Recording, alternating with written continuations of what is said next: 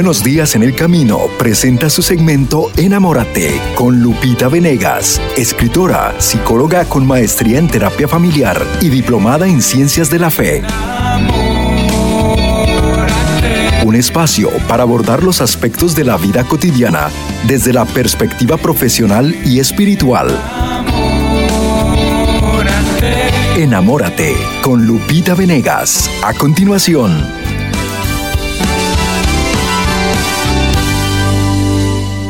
Que el Espíritu Santo, fuente de luz, esté con todos nosotros. Familia bellísima de Esne, les saludo con todo el cariño que cabe en mi corazón y lo comparto con ustedes en cualquier parte del mundo donde nos estén escuchando. Y fíjense, a mí me alegra muchísimo saber que ustedes están ahí, que les interesan estos temas, que quieren en verdad una vida más plena, más feliz. Eso me ilusiona mucho, porque hay muchos que hoy se casan ya sin idea de por qué se casan, pues no más ¿Cuál es el motivo por el que te quieres casar? Pues no más.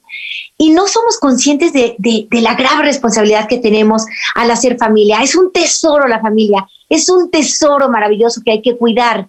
Y si ustedes tienen la fortuna de estar juntos y tener hijos, qué bueno que piensen en cuál es su plan, eh, el plan de Dios para ustedes, qué es lo que hay que hacer con estos pequeñitos. Todos queremos que nuestros hijos sean exitosos, que sean felices, que ganen el cielo. Hay que acordarnos mucho de eso, ¿eh? Tenemos a nuestros hijos aquí para regresarlos al cielo, esa es nuestra misión.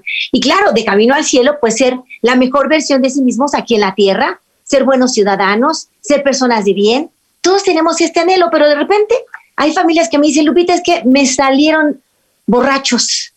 Es que estos hijos me salieron rebeldes. Es que estos hijos me salieron adictos. Es que estos hijos me salieron lujuriosos, reventados no te salieron así, hermosa. Salieron de ti, obra de Dios, para que tú los formaras y los llevaras al bien, a elegir el bien, los formaras en libertad. Pero si no nos preparamos, pues no lo podemos hacer bien. Y hoy vemos muchas familias que quisiéramos tener familias unidas, bonitas, pero como ni supimos cómo, ni investigamos cómo, ni buscamos a Dios, las cosas se salen de nuestro control y a veces decimos, ¿qué estoy haciendo? ¿Qué estoy haciendo? Pues hoy quiero hablarte con muchísima esperanza. Hoy quiero decirte que independientemente de cómo es ahorita tu familia, puede cambiar, puede cambiar para bien y mucho. Y cómo tu ejemplo arrastra. Y cómo si ven tu cambio, aunque al principio no te lo van a creer, con el tiempo ese cambio tuyo cambiará sus vidas por completo. Y ese cambio tuyo hará que ellos te admiren, te respeten, te perdonen si es necesario que te perdonen o te pidan perdón.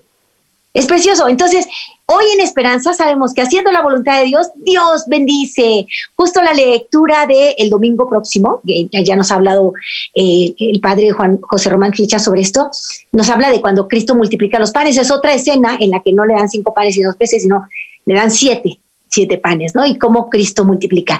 Y es el recordatorio que tenemos que tener de que Dios, Dios nuestro Señor, tiene todo el poder y que solo necesita de nuestra disposición y de que le pongamos lo que tenemos, lo poquito que tenemos, aquí está Señor, y Él lo multiplica. Hoy es Día de la Divina Providencia, primer, eh, primer día de mes, Día de la Divina Providencia, y la lectura de este día, preciosa también, eh, nos habla de cómo Cristo eh, sanaba, sanaba, sanaba. Ah, no es la del domingo, es la de este día, perdón, me equivoqué, es la de hoy.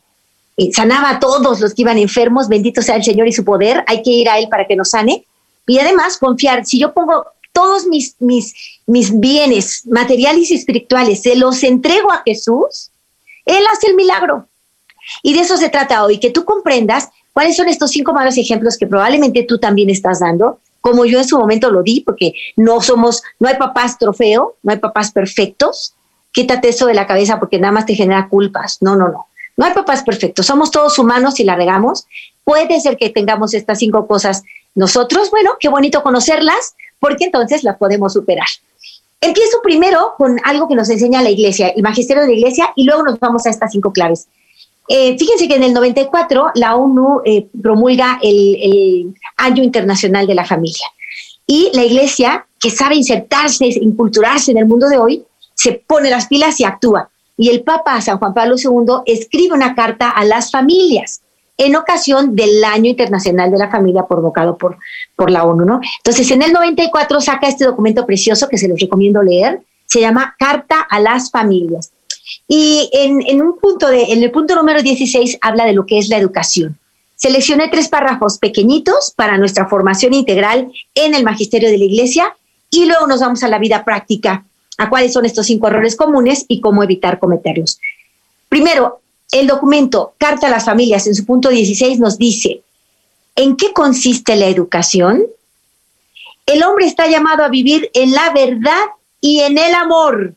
Queremos responder a esta pregunta, tengamos claro dos cosas. Que el hombre está llamado a vivir en la verdad y en el amor. No está llamado a vivir entre mentiras, chismes y golpes, sino en la verdad y en el amor, es decir, en Cristo, ¿verdad?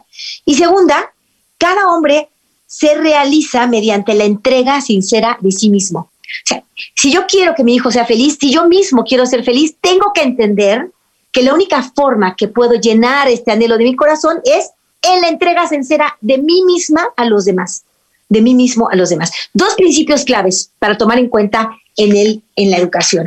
Dice, la, eh, dice este documento hermoso, la iglesia pregunta durante el rito del matrimonio, por eso es bien bonito casarnos por la iglesia, tener el sacramento, nos da garantías de que podremos educar mejor a nuestros hijos. Si ustedes están juntos, por favor, consideren casarse con la bendición maravillosa de un sacramento, signo sagrado eficaz que Cristo instituyó. Bueno, cuando ustedes se casan por la iglesia, en el rito del matrimonio les preguntan, ¿están dispuestos a recibir de Dios responsablemente y amorosamente a sus hijos y educarlos según la ley de Cristo y de su iglesia? ¡Wow! Los, los eh, esposo y esposa allí dicen, estamos dispuestos, pero luego se les olvida. Recibir los hijos que, que, que Dios permite para nosotros, recibirlos responsable y amorosamente. Es muy triste que hoy se hacen hijos sin ton ni son, hay señores que van por aquí, por allá y pues no saben si son suyos o no son suyos. Qué triste. No, no, no, es tan importante la sexualidad, tenemos que hablar mucho sobre eso. Y eh, nos dice el, Señor, los van a recibir con responsabilidad y con amor y los van a educar según la ley de Dios, la ley de Cristo y de su iglesia. Desde que nos casamos nos pide eso el Señor, pero luego se nos olvida y investigamos cuál es esa ley. Y después dice, eh, acuérdense que hay un dinamismo en la educación, es un dinamismo recíproco. Los padres son a su vez educadores y educados, en cierto modo, por sus propios hijos. Son maestros de humanidad de sus propios hijos, pero los hijos también les ayudan a ellos a ser mejores. Y van a ver con un ejemplo que les doy enseguida que esto es real. Y por último, los padres son los primeros y principales educadores de sus hijos. En este campo tienen una competencia fundamental ellos son los primeros. La escuela no es quien los educa, la escuela es subsidiaria, pero nosotros somos los que educamos. Por último, uno de los campos en que la familia es insustituible es en el campo de la educación religiosa. ¿Eh? Tú puedes ser el primer catequista de tus hijos en casa, que eso no se nos olvide. Muy bien, esto dice la Carta a las Familias, entre otras muchas cosas, un documento de magisterio de la Iglesia que nos conviene estudiar a los que somos católicos. Les invito a todos los hombres de buena voluntad, incluso mis hermanos cristianos. Me escriben muchos hermanos míos que son cristianos y me alegra mucho. Eh, mis hermanos me dicen, aunque yo no soy católico, te escucho y, y creo que somos totalmente compatibles porque, claro, estamos tratando de hacer vida la palabra de Jesucristo. Entonces, a todos mis hermanos de buena voluntad, aunque no fuesen católicos, les invito a leer este documento, Carta a las Familias de San Juan Pablo II. Cinco malos ejemplos. Primero, no enseñarles a nuestros hijos que equivocándonos también aprendemos. A veces queremos ser perfectos entre ellos y, a veces la regamos los regañamos injustamente, les dimos un pésimo ejemplo porque llegamos borrachos y luego nunca les pedimos perdón y nunca les decimos que, que fue un error y que trataremos de no volverlo a cometer. El hecho de no reconocer nuestros errores frente a nuestros hijos es malo, porque ellos tampoco reconocerán los suyos jamás. Acuérdate que se predica con el ejemplo. No es tu voz y tus palabras lo que van a hacer cambiar a un hijo, sino tu testimonio, tu ejemplo. Tengo una historia muy linda. La he contado en algunas conferencias y tal vez la conoces. Pero como sabemos que cada día ESNE crece más y cada día son más los radioescuchas, los escuchas, creo que hay muchos que no la conocerán. Y ahorita ya Charito, Marce, me van a decir si ellos también la conocen o no. Hay, hay una historia muy linda de Alberto. Eh, digo el nombre eh, verdadero, no voy a decir apellido, pero es un gran ejemplo. ¿eh? Alberto dio testimonio conmigo hace muchísimos años y me contó que él era alcohólico que afortunadamente le iba bien en los negocios, son de estos alcohólicos muy funcionales, ganan bien, ganan su buen dinerito, mantienen a la familia, pero tienen un gran vicio que se llama alcohol y aunque son funcionales en el trabajo, ya esto les trae muchos problemas en su vida cotidiana y, muchas cosas, ¿no? El, el, alcohol siempre acaba mal, ¿eh? Siempre acaba mal cuando se consume en exceso. Cuando se consume bien, nos alegramos con Cristo. Cuando se consume sin inteligencia, aguas. Entonces, Alberto me dice que él era el hazme reír de las fiestas, que él disparaba las rondas de, tequila a todos y de six packs y todo lo demás. Y él eh, acababan llamando a su hijo para que viniera por él porque ya no podía manejar y muchas cosas. El hijo vivió la vergüenza de, de ir por su padre borracho en muchas ocasiones. Él quería dejarlo, pero no podía. Acuérdense que el alcoholismo es una enfermedad. Y él cuenta cómo un día su hijo llegó muy borracho y fuera del horario normal, él estaba muy preocupado y cuando llega, no, le pone una de San Quintín, lo regaña muchísimo y le dice, ya pan, y me diga nada, ya, no, ya nada, se fue a dormir. Al día siguiente el papá habla furioso con él, Alberto, le dice a Beto, el hijo es Beto también, Beto, no quiero volverte a ver en esas condiciones, no quiero que, que vengas borracho a esta casa, tú tienes que respetar esta casa y lo puso este como lazo de cochino, ¿verdad? Beto le contesta, ¿usted qué me dice, papá? ¿Usted con qué derecho me dice que yo no puedo tomar? Yo voy a tomar cuando quiera tomar. Y, si me quiere correr de la casa, pues córrame ya. Y, y bueno, empezaron un pleito terrible, ¿no? El papá se desencajó. O sea, él, él no quería el mal para su hijo. Y él sabía que el alcoholismo es malo, que a él estaba haciendo mal, que no lo podía dejar y no quería que su hijo se enganchara. Pero, pero ¿Cómo decírselo? ¿Cómo imponérselo? Si él estaba dando mal ejemplo. Tiene razón ahorita Charito decía, y si el papá que le dice, pues no fumes, pero está fumando, está en chino, que tu hijo te entienda. Pues esto lo comprendió Alberto. Estaba tristísimo con la respuesta de su hijo, con el, con el pleito que tuvieron, no sé qué. Eh, unos días después habló con él y le dijo, hijo, quiero hablar contigo, es que yo soy un alcohólico y yo sé lo difícil que es salir de esto. Entrar a esto parece muy divertido, pero salir es difícil. Yo no quiero que a ti te pase. Yo no quiero que tú sufras. Yo no quiero. Entonces el hijo, fíjense qué bonito, cuando hay diálogo, cuando tú te abres, cuando expresas lo que sientes, abres el corazón de tu hijo. Es que esto nos falta mucho a los papás. No hablamos con ellos, no hablamos de lo que sentimos. Nada más imponemos, mandamos, mangoneamos y punto. Y te aguantas y te callas y le echas ganas. No, no, no. Los, nuestros hijos necesitan que sentirse comprendidos por nosotros. Y para ello, pues es fundamental hablar y expresar nuestros sentimientos sin miedo. Cuando él le dijo, yo no quiero que sus entrar es fácil, salir no se puede, hijo, y esto es un infierno. El hijo entonces abrió los oídos, pero no, no fue todavía capaz de comprender y le dijo, pues eh, padre, ¿usted qué quiere que yo haga? Usted me enseñó esto toda la vida. Yo no, usted, usted no sabe las vergüenzas que yo pasé de ir a recogerlo borracho a cada parte. Este, si es un, si es un vicio feo, pero pues yo, yo lo puedo controlar y yo sé cuánto tomo y cuándo. Y solamente en ocasiones especiales. Lo mismo que dicen todos los que empiezan con este mundo del alcohol. El papá se dio cuenta que le estaba dando los mismos argumentos que él se daba a sí mismo cuando empezó, ¿verdad? Y entonces dice que en otra ocasión que el hijo llegó hasta atrás otra vez, el papá dijo, no puede ser, no puede seguir así. En fin, el padre, Alberto, se va frente a Cristo, como la fe no sirve tanto, y le dice, Señor, he jurado en otras ocasiones que no voy a beber en la cuaresma o que no voy a beber en tres meses, y te he cumplido. Pero hoy, Señor, te pido que me sanes y que me des la fortaleza porque yo no quiero que mi hijo se pierda. Y así me doy cuenta que tú me amas a mí, tú no quieres que yo me pierda. Entonces me pongo en tus manos y te vengo a ofrecer que dejo para toda mi vida este vicio. Porque amo a mi hijo como tú me amas a mí. Tú diste tu vida por mí. Yo quiero dar todo lo que sea necesario por él. Y muy fortalecido en fe, habló con su hijo, también después de otra borrachera, y le dijo, hijo, mírame a los ojos, mírame a los ojos, porque lo que te voy a decir va en serio. Y le dice,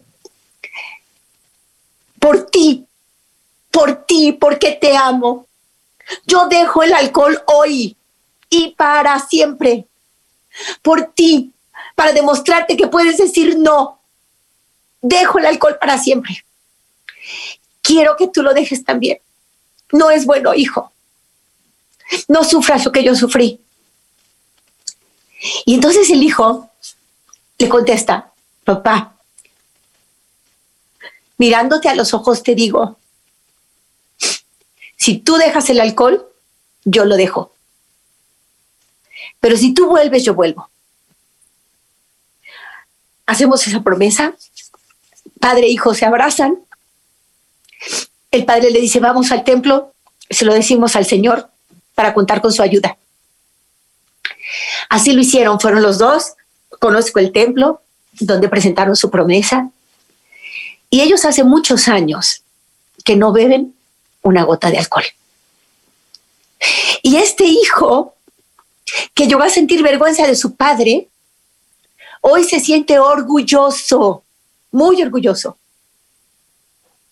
Y hoy es un buen ciudadano, un buen empresario, un hombre generoso, igualito que su papá.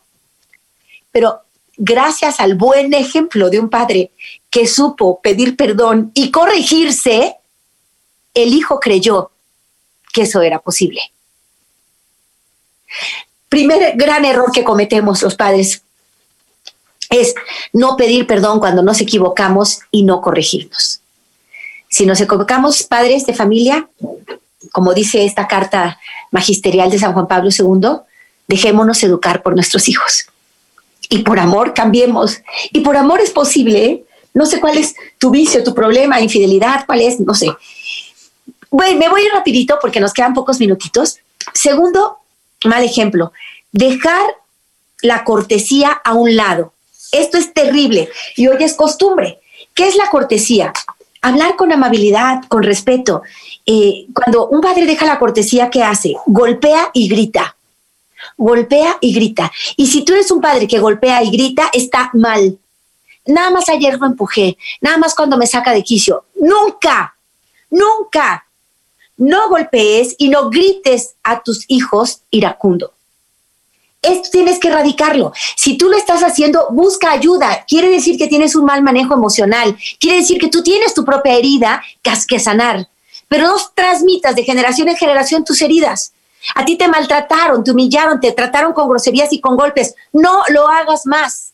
Malísimo ejemplo, tratar con groserías y con golpes a los hijos. Por tiempo no puedo dar muchos ejemplos, pero me acuerdo de una mamá que la llamaron de la escuela, venga a hablar con nosotros, tenemos un problema de bullying aquí y necesitamos platicar. La mamá fue mortificada pensando que su hijo era, eh, sufría de bullying y cuando llegó se encuentra con la sorpresa de que es su hijo el que perpetra el bullying. Es su hijo el que maltrata a otros. Es su hijo el que humilla.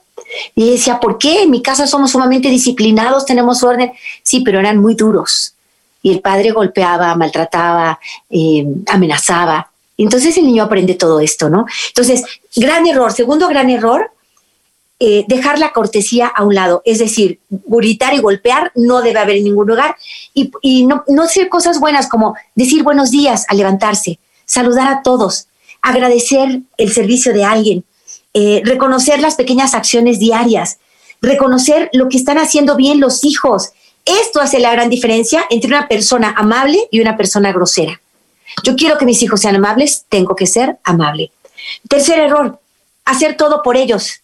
Eh, querer resolverles sus problemas, terminarles su tarea, guardar sus cosas, ordenar eh, su, su cuarto, levantar. No, no, no. No hagamos cosas por ellos. Dejemos que ellos resuelvan sus problemas y cuando no sepan cómo, ayudémosles, pero no los resolvamos por ellos. Platiquemos mucho. ¿Qué harías? ¿Cómo crees que se puede resolver?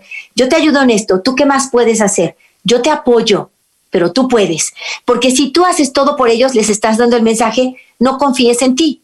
Siempre alguien va a tener que resolver tus cosas. Tú no los estás ayudando en realidad, ¿eh? Estás entorpeciendo su propio desarrollo.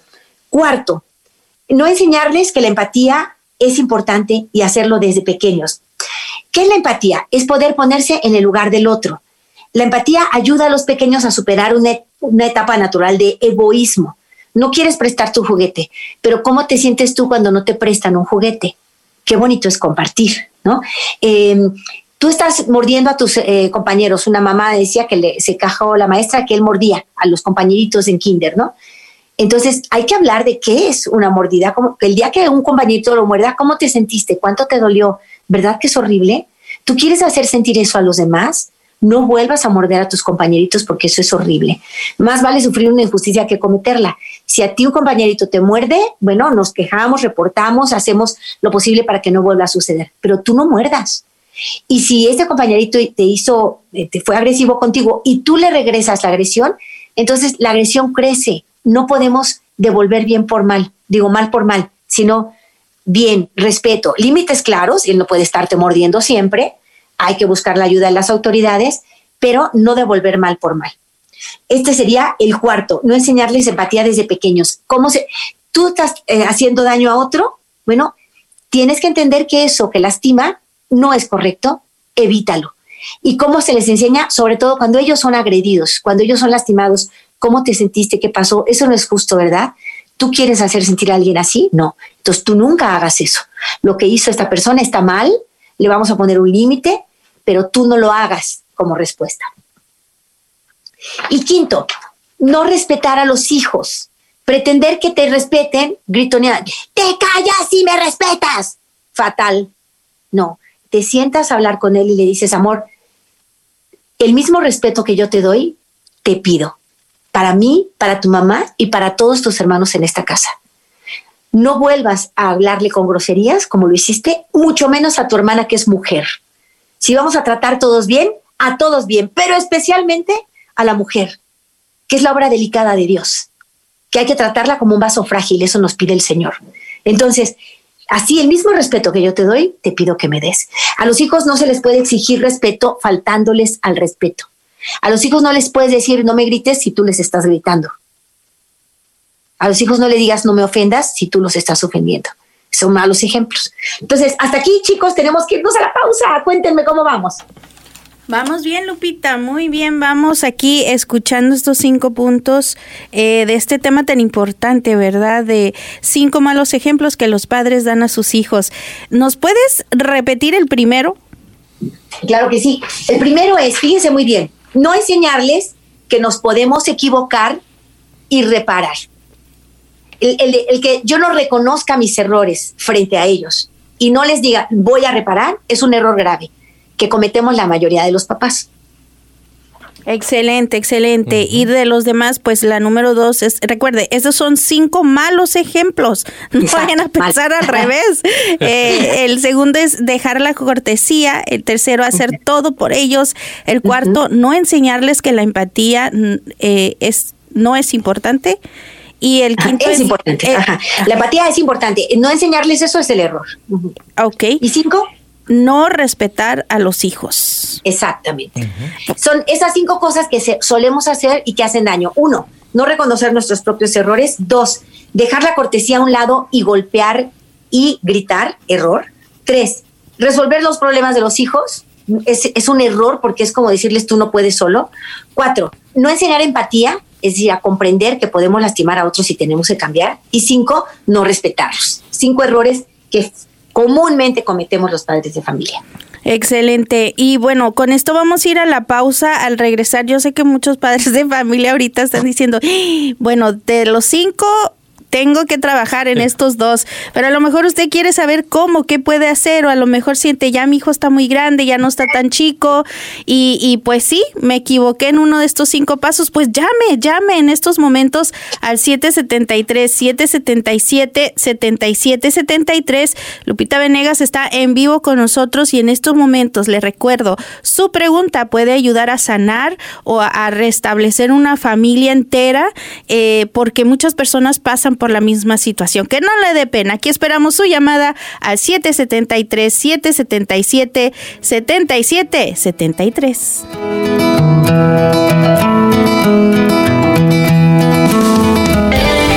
En unos momentos momentos regresamos a Enamórate con Lupita Venegas.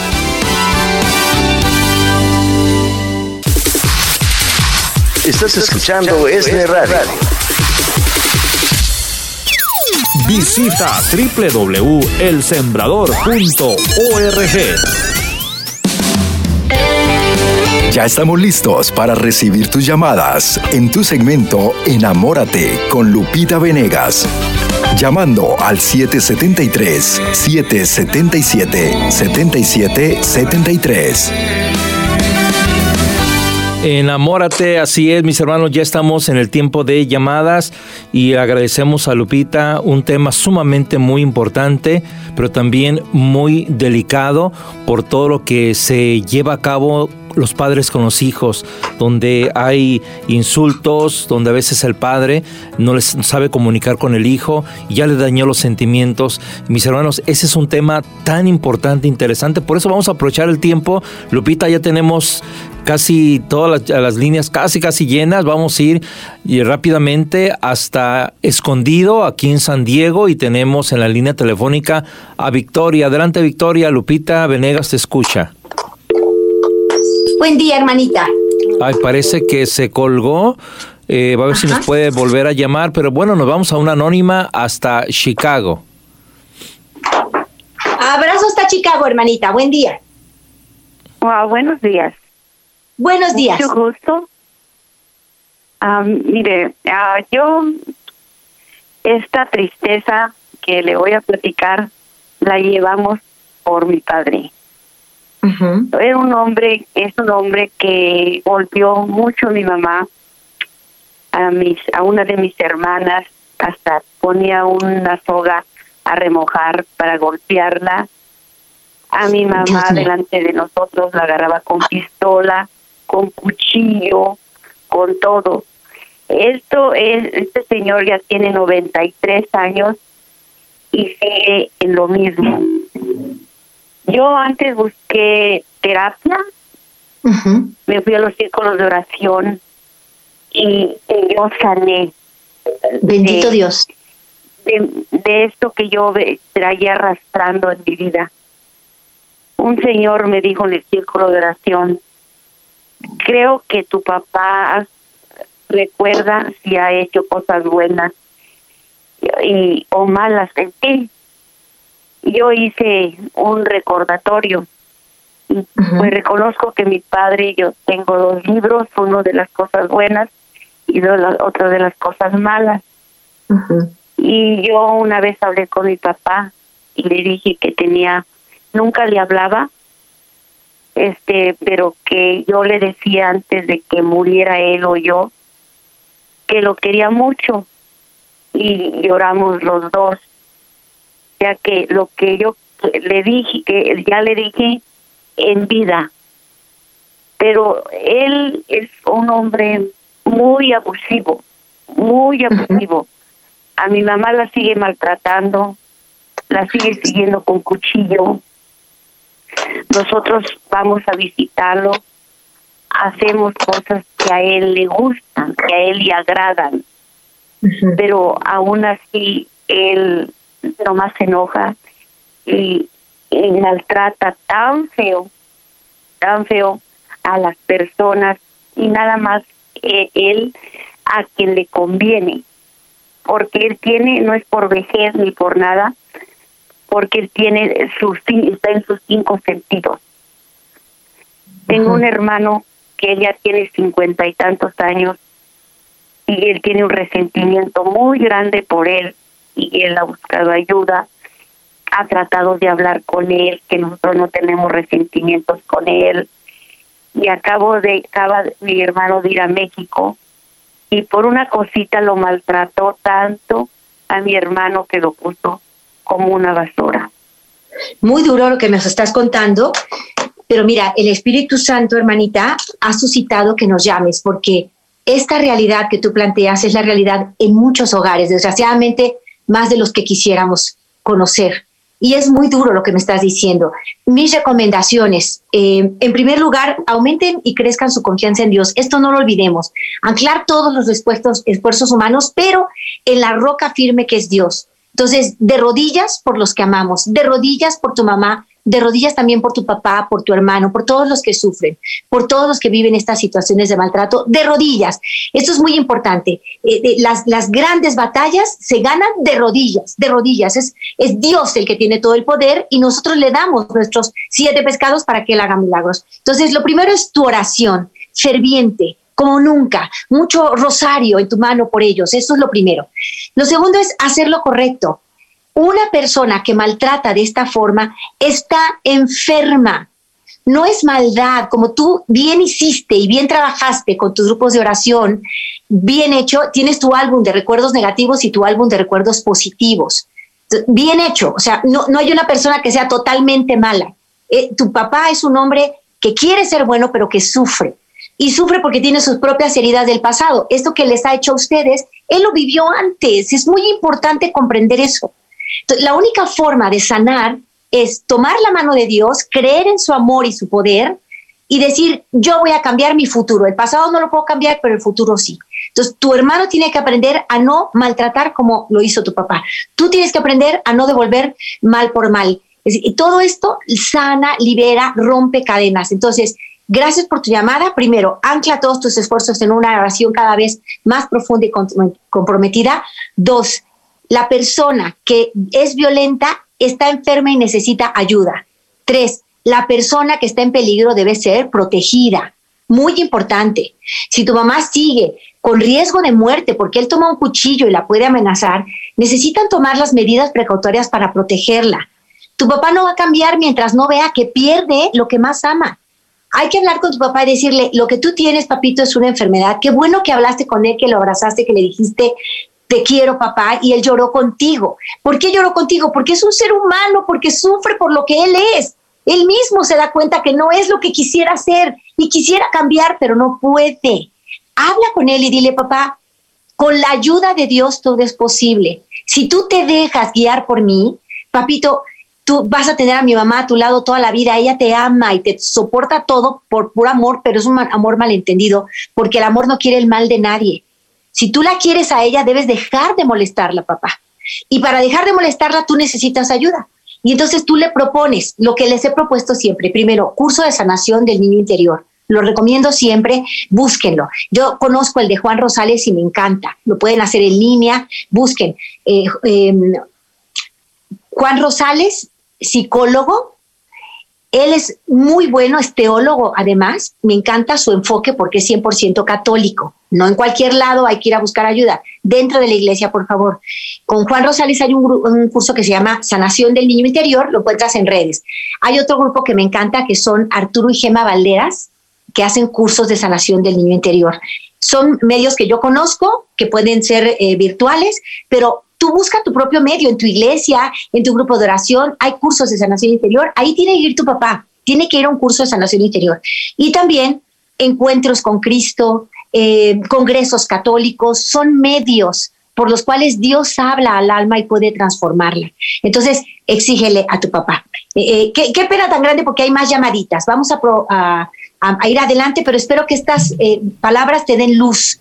Oración, estudio, acción tu oración en primer lugar, entiende que lo que tiene tu papá es un problema, esto es el estudio, conoce, él es un neurótico, hay que ver qué es eso y cómo proteger a tu mamá. Es muy importante proteger a tu mamá. También a tu hermano, por supuesto. Siguiente llamadita, vámonos. Hasta Chicago, un abrazo muy grande, hermano. Pues seguimos en Chicago. Ahora es Gloria quien está en la línea. Bienvenida. Hola, buenos días. buenos días, hermosa. Este, mira, estaba escuchando ahí el testimonio que estabas diciendo del, del señor que está alcohólico. Ajá. Y, y me, eh, bueno, mi esposo es alcohólico. Ajá. Y ahorita está tratando de, de liberarse de ya. Bendito Dios. pero, pero le está costando mucho trabajo, a veces recae. Y tenemos cinco hijos, pero el mayor es como muy, yo lo veo como muy adicto al teléfono. Y el otro día mi esposo me dice, mira, dice, estaba comiendo y estaba con el teléfono, por donde está con el teléfono. me dijo esto, dice, ¿cómo, cómo quiere que, que yo cambie si ellos no cambian? Exacto. Pero mi esposo estaba diciendo que él, que mi hijo también que cambiara. Nomás le pedimos que él deje el alcohol, pero que ellos no, no cambian, mis hijos. Bueno, preciosa, gracias por tu llamada. También, ah, dice la recomendación de Juan Rosales, voy contigo, pero es verdad, hay, hay cursos de sanación del niño interior, repito esta información, Gloria, y ahorita voy contigo. Uno es Juan Rosales Pinto, psicólogo, que hace sanación del niño interior, y otro es em, Arturo y Gema Valderas.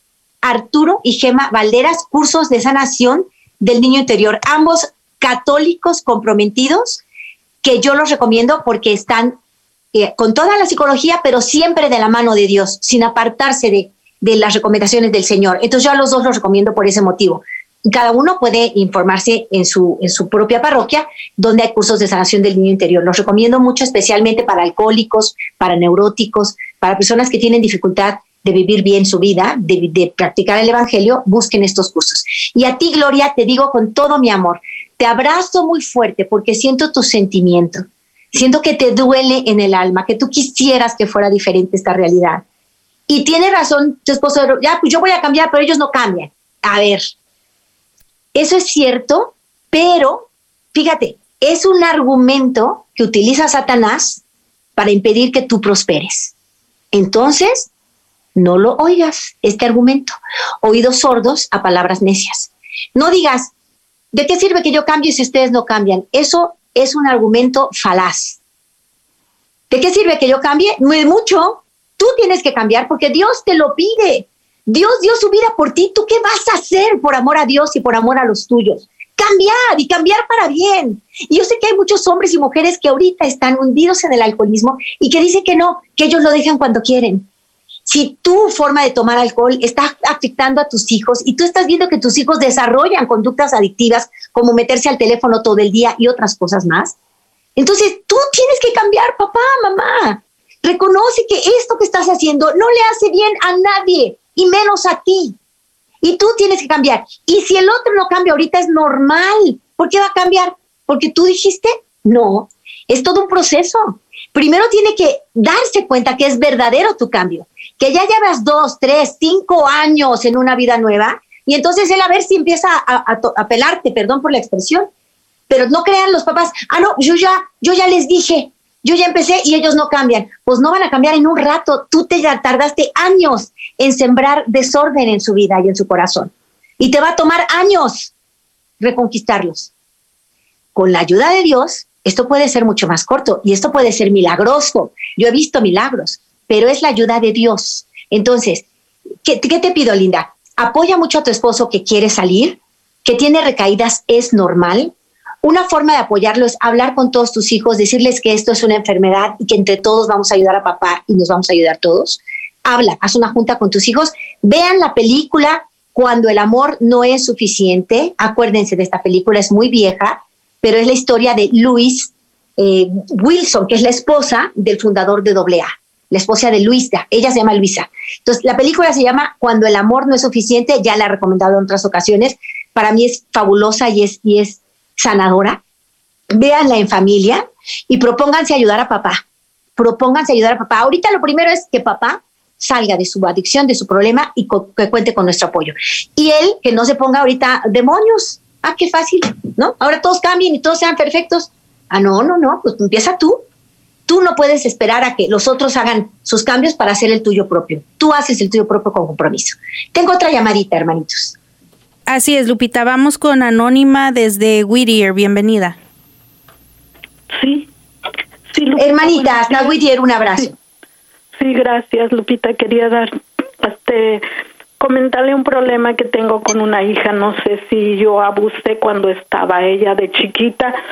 La, la golpeé. La, pues según yo quería, este, corregirla yo no sé si la dañé porque ella me reprocha ahora que la golpeé mucho y ahorita tengo un problema muy grande con ella, con mucho muy rebelde. Tuve un problema, tuvimos un problema con un hijo, un hermano de ella y, y no lo quiere perdonar, no le quiere hablar y no quiere hablar con él ni con sus otras hermanas. ¿Eso les, le perjudicaría, le perjudicaría Lupita? Hermana, claro que sí. Claro que sí, pero miren, eh, la situación que me planteas, hermanita, es, mm. es como un imposible. Yo, yo te entiendo también, yo veo tu angustia, siento tu angustia en tu corazón. Eh, quisieras que eso no estuviera así, que ya tuviera solución. Claro que sí, mi amor. Pero fíjate, la maravilla de enfrentarnos a un imposible es que nos está dando una señal el cielo. El único especialista en imposibles en todo el universo, en el mundo creado e increado, es Dios. Es especialista en imposibles. Entonces, cuando tenemos una situación de imposible frente a nosotros, la señal del cielo es que acudas a Dios, volver a Dios, pero volver a Dios con corazón sincero, aprender a aumentar nuestra confianza en Él. Y cuando ponemos todo en sus manos, Él capitaliza, acuérdate, le entregaron siete panes a Jesús y Jesús multiplicó para miles. Tú da lo que tú puedas, hermosa, lo que está en tus manos. A lo mejor no puedes intervenir directamente, pero por lo pronto orar sí lo puedes hacer. Otra cosa, si me permiten, em, Charito y Marce, yo este fin de semana tendré un encuentro vía Zoom, o sea que pueden conectarse de cualquier parte del mundo, para aumentar nuestra confianza en Dios.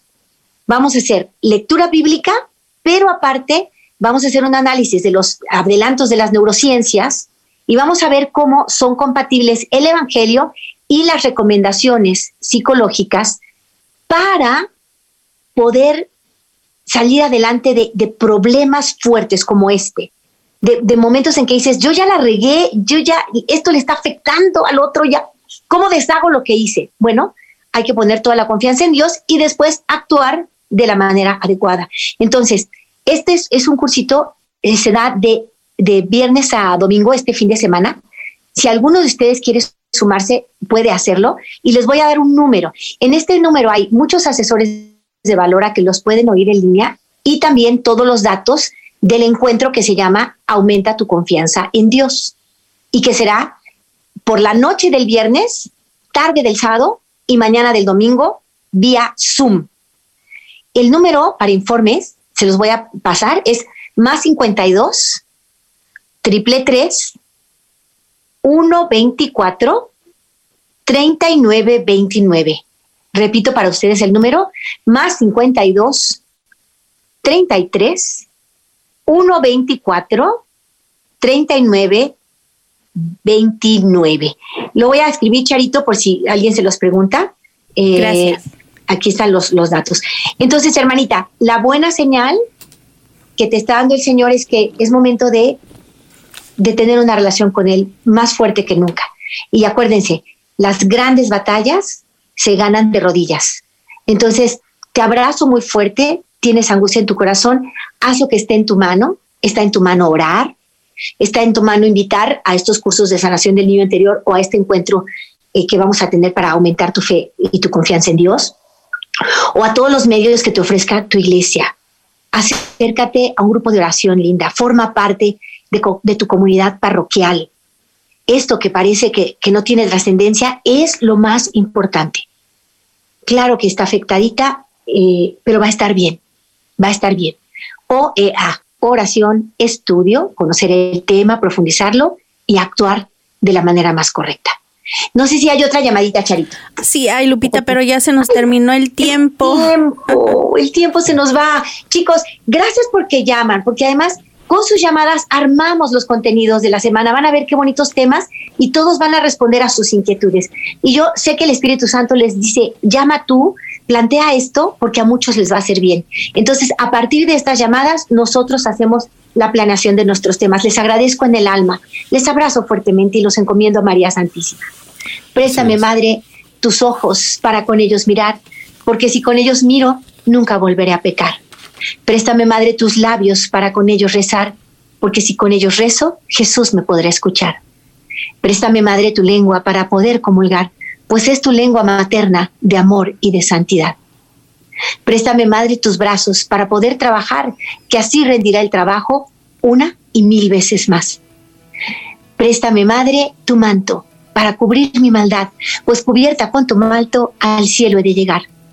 Préstame, Madre, a tu Hijo para poderlo yo amar, pues si me das a Jesús, ¿qué más puedo yo desear? Y esa será mi dicha por toda la eternidad. Amén. Amén. Gracias, Lupita. Este fue su segmento Enamórate con Lupita Venegas, de lunes a viernes a las 8 de la mañana dentro de Buenos Días en el Camino. Esperamos que hayas disfrutado de este mensaje producido por El Sembrador. Si resides en Los Ángeles y a sus alrededores, recuerda que puedes ver la programación de ESNE las 24 horas al día a través de la señal abierta digital en Canal 56.2 y por la radio. También nos puedes escuchar y ver por medio de la aplicación ESNE en tu celular. Búscanos en las redes sociales y en nuestro canal de YouTube como Noel Díaz ESNE. No te pierdas la gran variedad de mensajes y artículos religiosos para el crecimiento de tu vida espiritual. El número de nuestras oficinas es el 773 777-7773 y puedes visitarnos por internet a elsembrador.org. El Sembrador Nueva Evangelización. Gracias por ser parte de esta gran familia.